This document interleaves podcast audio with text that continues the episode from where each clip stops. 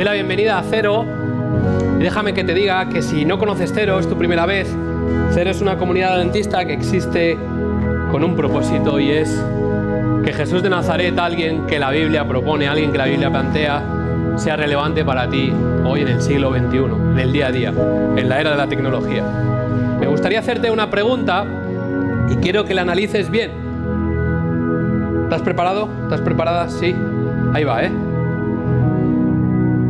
¿Cuándo es el momento correcto para decirle a una persona te quiero desde el momento en el que empezáis a salir juntos? Igual, la pregunta es muy larga, ¿vale? Voy a sintetizarla. Cuando tú empiezas a salir con alguien, ¿cuándo le dices te quiero? ¿Cuándo es el momento en el que decir te quiero no suena un poco brusco? ¿Sabes? Decir te quiero. Pero si, si llevamos media hora juntos. Hay gente así, ¿no? Eh, te quiero, te quiero, te quiero. Pero ¿qué me vas a querer si no me conoces? Y hay gente que le cuesta decirlo hasta incluso después de casado, ¿verdad? Cuesta decir, ahí si te quieres como... ¿Cuántas veces le dices te quiero a las personas que realmente quieres? ¿Cuántas veces eres capaz de decir a una persona realmente lo que sientes? ¿Cuántas veces no te arrepientes de no haberlo dicho? ¿A quién se le dice te quiero? A una mamá es muy fácil, ¿verdad? Desde que somos pequeñitos, mamá, te quiero. Luego llega la adolescencia y es como, mamá, pírate. ¿Cuándo le empiezas a decir te quiero a una pareja? ¿Cuándo le empiezas a decir te quiero a un amigo? Suena un poco raro, ¿no? A un amigo es como si yo le digo a Guille te quiero. Es como... Es incómodo, ¿no? Cuando nos decimos te quiero entre amigos, es como que parece que es algo solo reservado a las parejas. ¿Y por qué no amar a las personas? ¿Por qué no decir te quiero? ¿Por qué no demostrar que nos queremos de verdad? ¿Sabes? Estamos en una serie en la que es amar en tiempos revueltos, ¿vale? Yo sé que muchos habréis visto la telenovela, esto no tiene nada que ver con la telenovela, así que te hago el spoiler ya, no esperes nada de la telenovela. Simplemente es cómo podemos ser capaces de hablar de amar en un mundo en el que es, egoísta. Seamos honestos, todos somos egoístas. Desde que nos levantamos y abrimos los ojos, estamos pensando en qué es lo que el mundo nos va a traer a nosotros hoy. ¿Qué es lo que el universo o qué es lo que Dios, si eres cristiano, te va a traer a ti hoy? ¿Qué es lo que las personas van a hacer a ti hoy? Entras en un grupo de personas y siempre estás pensando, ¿qué van a hacer esas personas por ti? Y difícilmente piensas, ¿qué puedo hacer yo por estas personas? Es como que todo bastante centrado en uno mismo. Y mi propuesta para hoy es muy simple, va a ser muy sencilla, va a ser totalmente bíblica, pero va a ser la línea que estamos siguiendo. Y para mí el punto de partida empieza en Juan 3:16, ¿vale? Todos conocemos, si eres cristiano, todos conocemos este texto, si no eres cristiano, es un texto súper bonito. Para mí este es el punto de partida para empezar a entender el amor que Dios tiene. ¿Vale? Hay muchas imágenes de Dios circulando por, el siglo XXI, por, por la sociedad, por todo lo que la historia nos ha traído, pero para mí este es el punto de partida. Dice Juan 3:16, pues Dios amó tanto al mundo que dio a su único Hijo para que todo el que crea en Él no se pierda, sino que tenga vida eterna. Para mí este es el punto de partida porque lo que motiva realmente a la acción por parte de Dios no es el odio, no es el castigo, no es la condenación. Lo que motiva realmente a la acción a Dios es el amor. Es decir, Dios te ama tanto, ha amado tanto este mundo, que ha dado todo lo que tiene para que la cosa no esté mal. Este texto nos habla del motor de acción de Dios, este texto nos habla de que Dios es un Dios que interactúa con la humanidad y este texto nos habla de que Dios está poniendo en marcha un plan B. Y esto es muy importante a la hora de, plantear tu fe, a la hora de, si no eres cristiano, pensar un poco el Dios que plantea la Biblia, no el Dios que otros dicen que la Biblia plantea, sino el Dios que tú puedes conocer a través de la Biblia. Son estos tres puntos. El Dios de la Biblia, punto número uno. Su motor es el amor. El, el motor, el motivo por el cual hace las cosas es el amor, no motivado por el odio ni la envidia, sino por el amor. Punto número dos, interactúa con la humanidad, es decir, se pone en contacto con la humanidad y punto número tres, estamos en un plan B, chicos. Todos sabemos que tenemos un plan A y un plan B, y a veces C y Z. Dios está en su plan B. Todo lo que te pase, todo lo que suceda, no era la idea original de Dios, sino que estamos en un plan B, ¿vale? Dado este punto, este concepto en el que partimos de base, pasamos a la segunda idea. Primera de Juan 4.8, ¿vale? El que no ama no ha conocido a Dios porque Dios es amor. Es decir, si todo lo que motiva a Dios es el amor, Evidentemente tú no puedes decir que has conocido a Dios si no amas. Es decir, que muchos cristianos que hablan de Dios y de que son cristianos, esta es la condición para ser cristiano. Si no amas a Dios, o si no amas, si no amas es porque no has conocido a Dios, porque Dios es amor. ¿Tú te das cuenta de la importancia de esto? Te lo explico resumidamente. Quizá la imagen que tú te has creado de Dios en tu cabeza está formada por gente que dice ser cristiana pero no ama. Y si no ama, ups, no ha conocido a Dios. Y si no ha conocido a Dios, ups, el Dios que te están planteando quizá no es el Dios de la Biblia. ¿Vale? Con lo cual, esto implica una consecuencia. Si Dios son esas tres ideas que hemos hablado, y por consecuencia el que no ama no ha conocido a Dios, esto te empuja a ti a un estilo de vida. Y lo vamos a ver en el siguiente texto. El estilo de vida es este, Juan 15, 12. Este es mi mandamiento, ¿vale? Este es mi mandamiento, que os améis unos a otros como yo os he amado. Y aquí es donde viene realmente el desafío para los cristianos, si lo eres. Jesús, que es Dios hecho carne, interactuó con la humanidad movido por el amor. Y el mandamiento que te da es este, que ames como yo te he amado. Ostras, esto es complicado, ¿eh? Porque que ames como Dios ama significa que el motor de tu acción con tus semejantes, con todas las personas, debería ser el amor.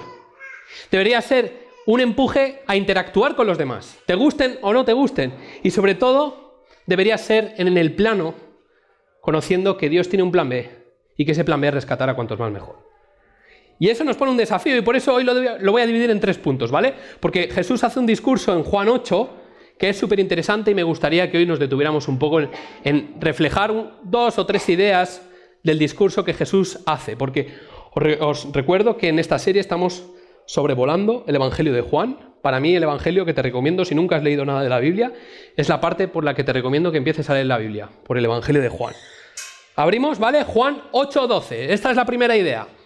Otra vez Jesús les habló diciendo, yo soy la luz del mundo, el que me sigue de ningún modo andará en tinieblas, sino que tendrá la luz de la vida. Es curioso, y te, animo a que lo estudies por tu cuenta, es curioso ver la filosofía de lo que se utiliza en la Biblia con la palabra luz, ¿no? Lo que significa la luz y las tinieblas. Hoy vamos a ver un poco de esa idea, pero es mucho más extenso y te animo a que tú busques en la Biblia todas las veces que habla de la luz y cómo habla de Dios.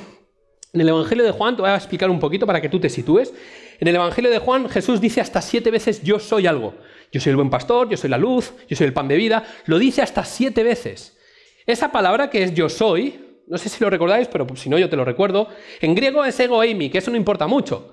Pero resulta que es una traducción literal de cuando Dios se encuentra con Moisés cara a cara. Esto sí que lo sabéis, incluso si no eres cristiano, ¿has visto la película de Charlton Heston? ¿Verdad? Que está ahí con los diez mandamientos y la vara, ahí con la barba súper fuerte y súper guapo en aquella época.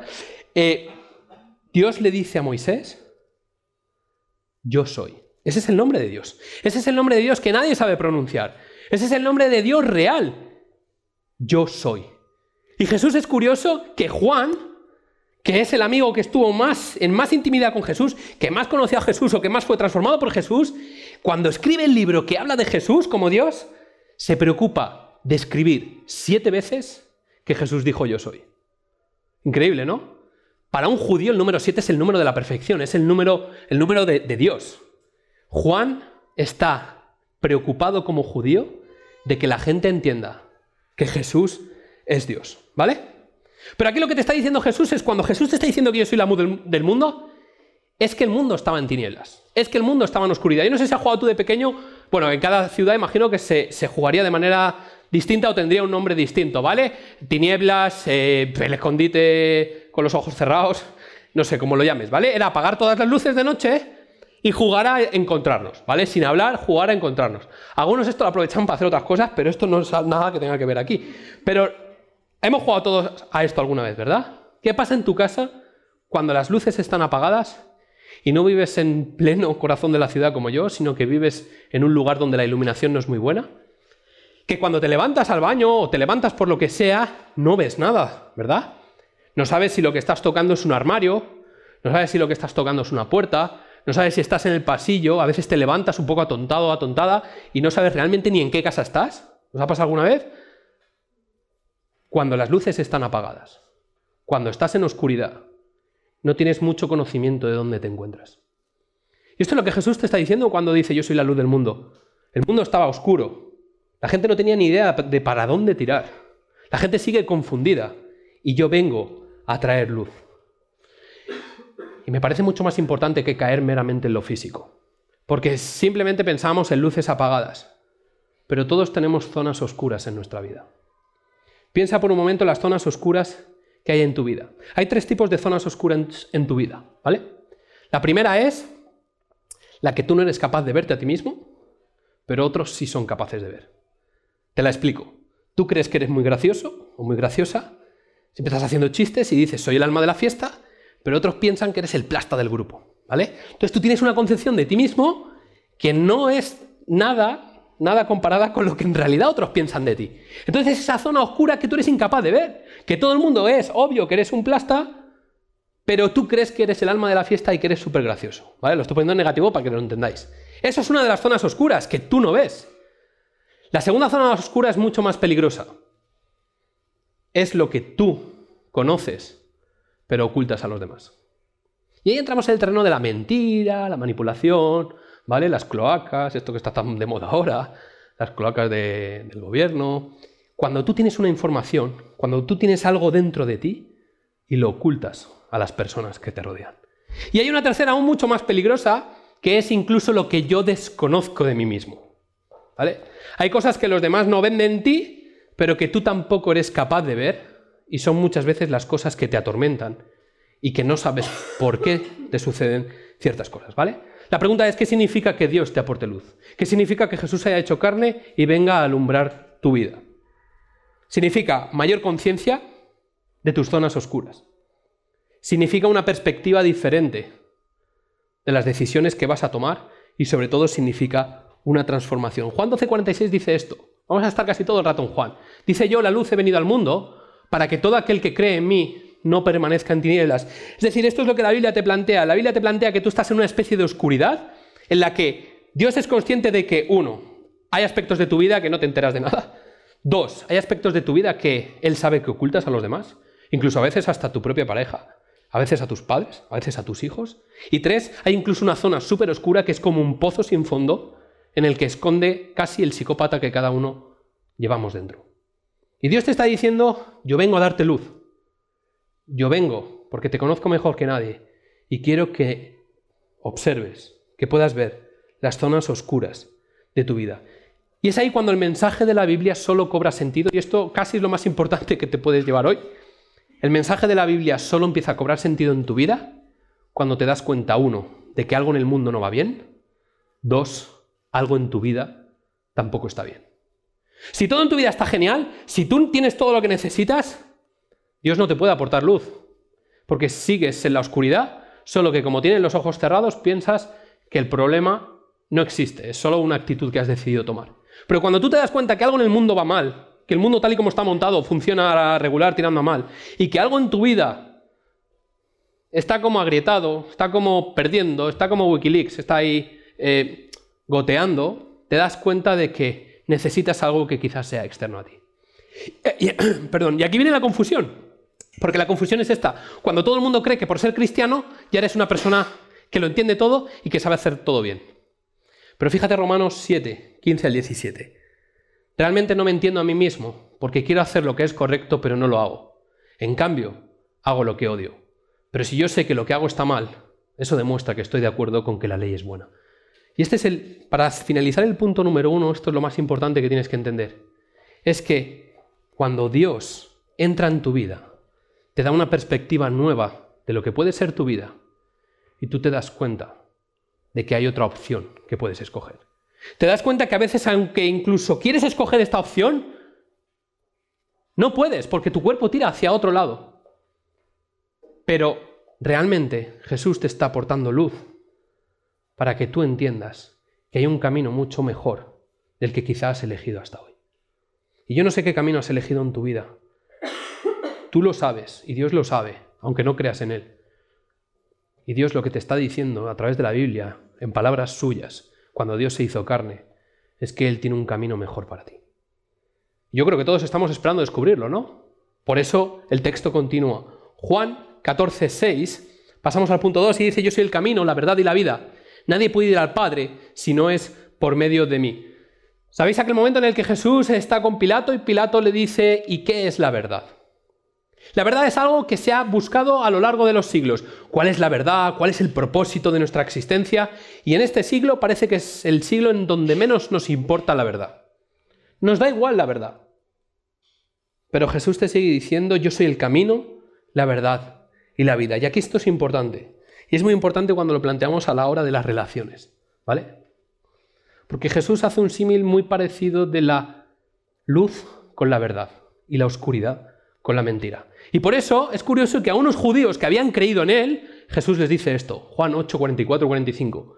Dice, vosotros sois de vuestro padre el diablo, cuyos deseos queréis cumplir. Desde el principio este ha sido un asesino y no se mantiene en la verdad, porque no hay verdad en él. Cuando miente, expresa su propia naturaleza, porque es un mentiroso. Es el padre de la mentira. Y sin embargo, a mí, que os digo la verdad, no me creéis. Y este es el punto. Dios viene aquí a ofrecerte luz en un mundo que está sumido en la mentira. Y por otro lado está el enemigo de Dios que está todo el rato siendo el padre de la mentira, diciendo mentiras y sobre todo metiendo basura encima de la cara de Dios. Mintiendo acerca de quién es Dios y de cómo es Dios.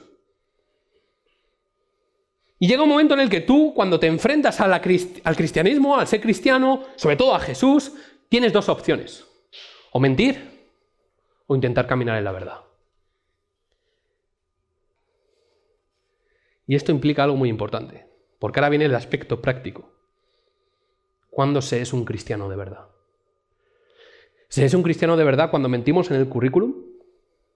¿Sabéis? Hay, hay, hay, cosas que los cristianos vemos muy mal, ¿no? Es como, no los voy a nombrar, pero hay ciertos, vosotros sabéis, si sois cristianos o tenéis amigos cristianos, sabéis perfectamente qué actitudes los cristianos hacen como, ¡uy, qué mal, qué mal, qué mal! Luego otras parece que no están tan mal, ¿no? Para mí una de esas es la mentira. Los cristianos con la mentira muchas veces no tienen ningún problema. ¿Cuántos de nosotros mentimos en el currículum? Venga, va, ¿cuántos de vosotros habéis puesto inglés nivel medio en el currículum? Id a Inglaterra o a Estados Unidos y vais a comprobar si tenéis inglés nivel medio o inglés nivel coslada. Dos. Otra mentira. El niño que miente a su madre. ¿Por deseo de libertad o por miedo al castigo? ¿Cuántos de nosotros hemos sido pequeños y hemos mentido? ¿Hemos mentido a mamá o hemos mentido a papá porque queríamos más libertad o porque realmente teníamos miedo al castigo? Otra mentira que los cristianos decimos es cuando le dices a un amigo o a una amiga que quiere quedar contigo, suele ser el plasta del grupo que hemos comentado antes, eh, que está muy liado. tío, ahora no me viene bien, estoy ayudando a mi madre, o mira, es que ahora no me viene bien porque estoy haciendo cosas del trabajo y en realidad estás en Netflix ahí. Bueno, no, el mando ya no existe. Con el ratón en Netflix, ¿verdad? ¿Cuántas veces mentimos y no nos damos cuenta de que cada vez que decimos una mentira estamos utilizando la zona oscura, la zona que Jesús ha decidido alumbrar y que tú rechazas su luz? ¿Cuántos maridos se fueron a comprar tabaco y no volvieron? ¿Cuánta gente miente en el matrimonio? ¿Cuánta gente en una relación de amor decide practicar la mentira? y no decir la verdad. Me gustaría detenerme un poco en este punto, porque en un matrimonio, en una pareja que se quiere, la zona oculta es la niebla que separa la confianza total. Yo sé que muchas veces tenemos algo que ocultar, uno también, por miedo. Algunos tenemos miedo de nuestra pareja como teníamos miedo de nuestra madre, de nuestro padre, y nos da miedo contar ciertas cosas porque tenemos miedo a las consecuencias. Otras veces Intentamos ocultar cosas a la persona que amamos porque el riesgo que supone o la consecuencia que supone revelar esa verdad puede hacer temblar los fundamentos del matrimonio. Otras veces simplemente mentimos porque llevamos una doble vida. Pero déjame que te diga, si eres cristiano como si no, si tienes o estás en un matrimonio como si no, deja de practicar la mentira. Porque al final nos encontramos diciendo que somos cristianos y Jesús te está intentando alumbrar las cosas que no funcionan en tu vida, que no funcionan porque muchas veces te apoyas en la filosofía del enemigo de Dios, la filosofía de la mentira, la filosofía de ocultar cosas. Y Dios te está diciendo, te iría mejor en la vida si practicaras la verdad. Si tus zonas oscuras estuvieran iluminadas por mí, te darías cuenta de tus limitaciones, te darías cuenta de tus defectos, te darías cuenta de tus traumas, te darías cuenta de que yo estoy aquí contigo y te darías cuenta de que yo te animo, te empujo, a que no ocultes nada a los demás, mucho menos a las personas que quieres. ¿Sabes cuántos matrimonios se han roto?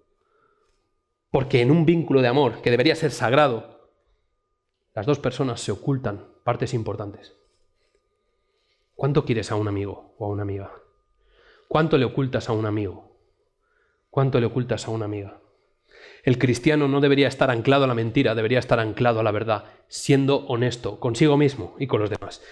Hebreos 4:12 te explica cómo hacerlo. Dice, ciertamente la palabra de Dios es viva y poderosa y más cortante que cualquier espada de dos filos, penetra hasta lo más profundo del alma y del espíritu, hasta la médula de los huesos, y juzga los pensamientos y las intenciones del corazón.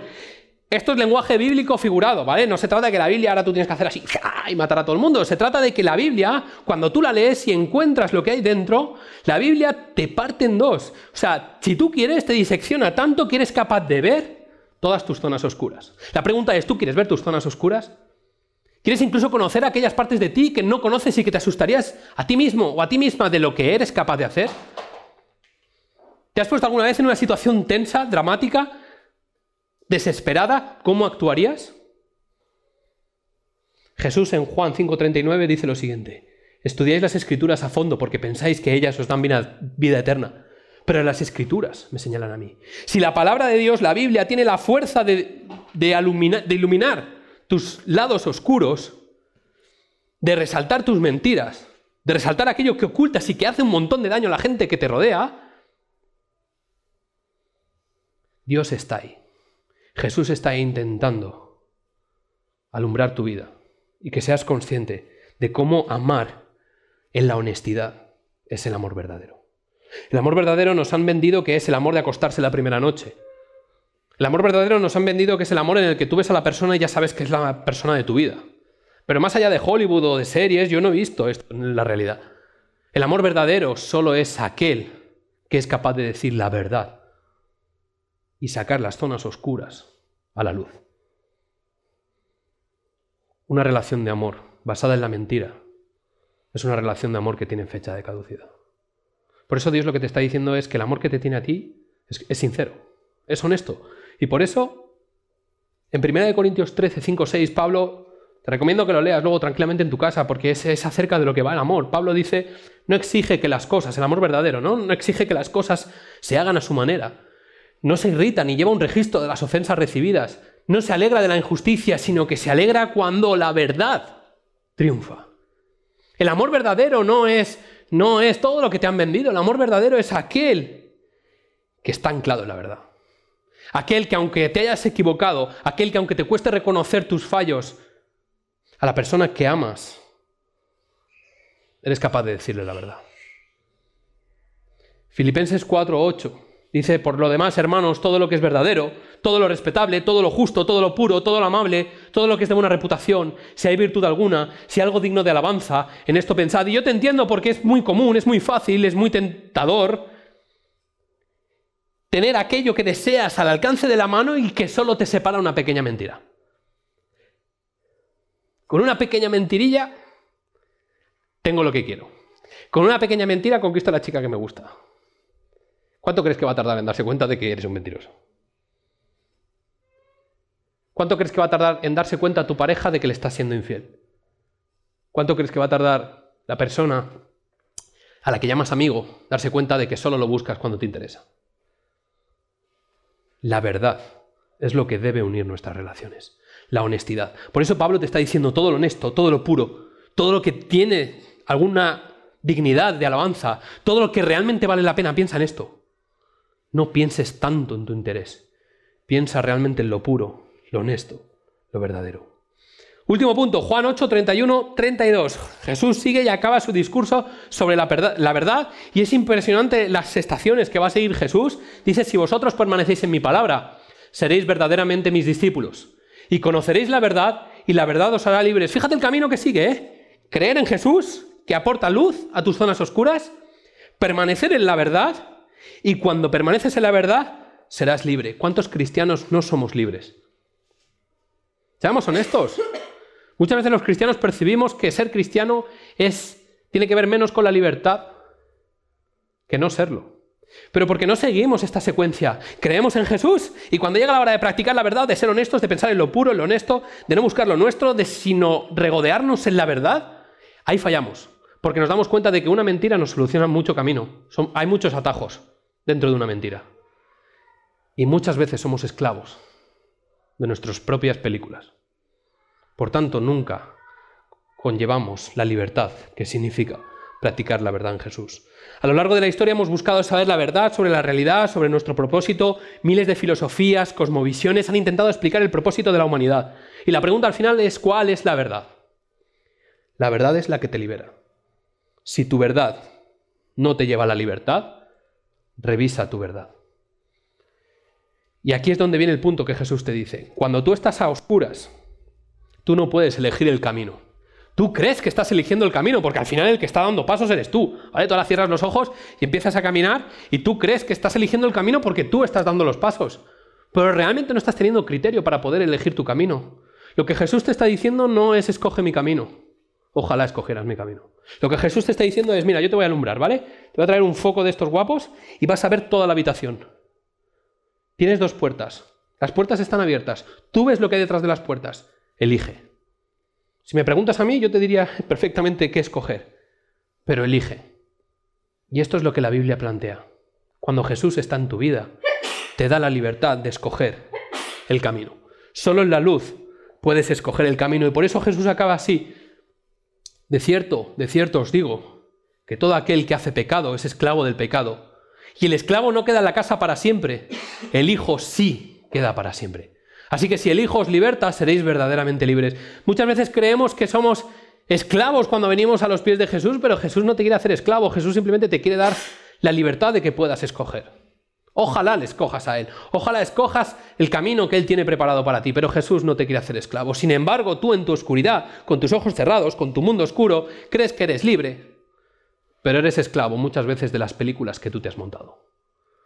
¿Cuántas veces crees que la vida es como tú te has montado y realmente no tienes ni idea. Conozco mucha gente, y a veces me pasa a mí incluso, no es que critique a otros. Yo no he sido. A veces le pasa a otros que se montan una película, nunca os habéis encontrado con una persona así, que se montan una película y están hablando de algo que no tienen ni idea, pero como hablan mucho parece que saben un montón, y al final de tanto montarse esa película se han creído eso.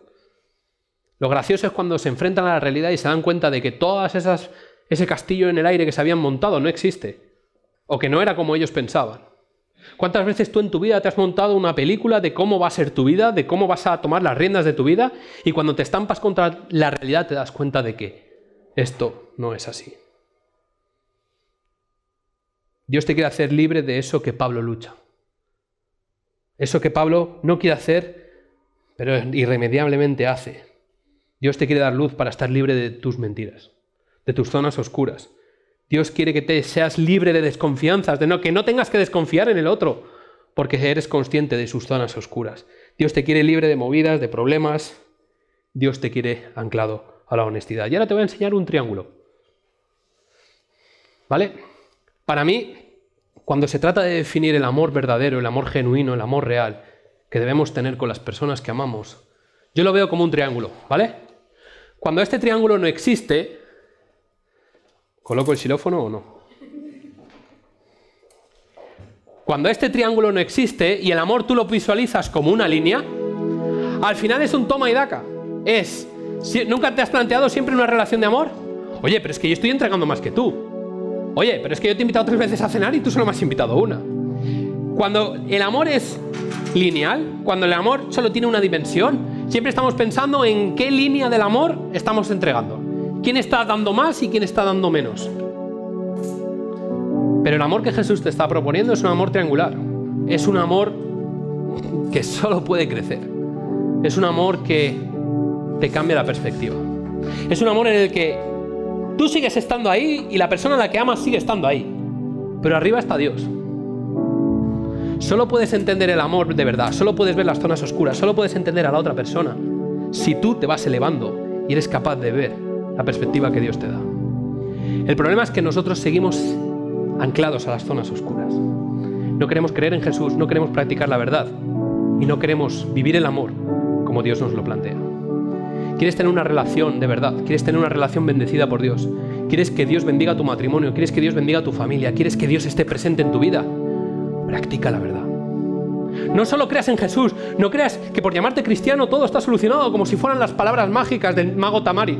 No, no, no es así. No es abracadabra y todo solucionado. No es en el nombre de Jesús y todo funciona perfectamente. No funciona así. Primero creer y luego practicar la verdad. Practica la verdad y ni siquiera mientas cuando hables de Jesús. No hables de una vida con Jesús que no tienes. Experimenta la vida con Jesús para poder hablar honestamente de lo que supone en tu vida.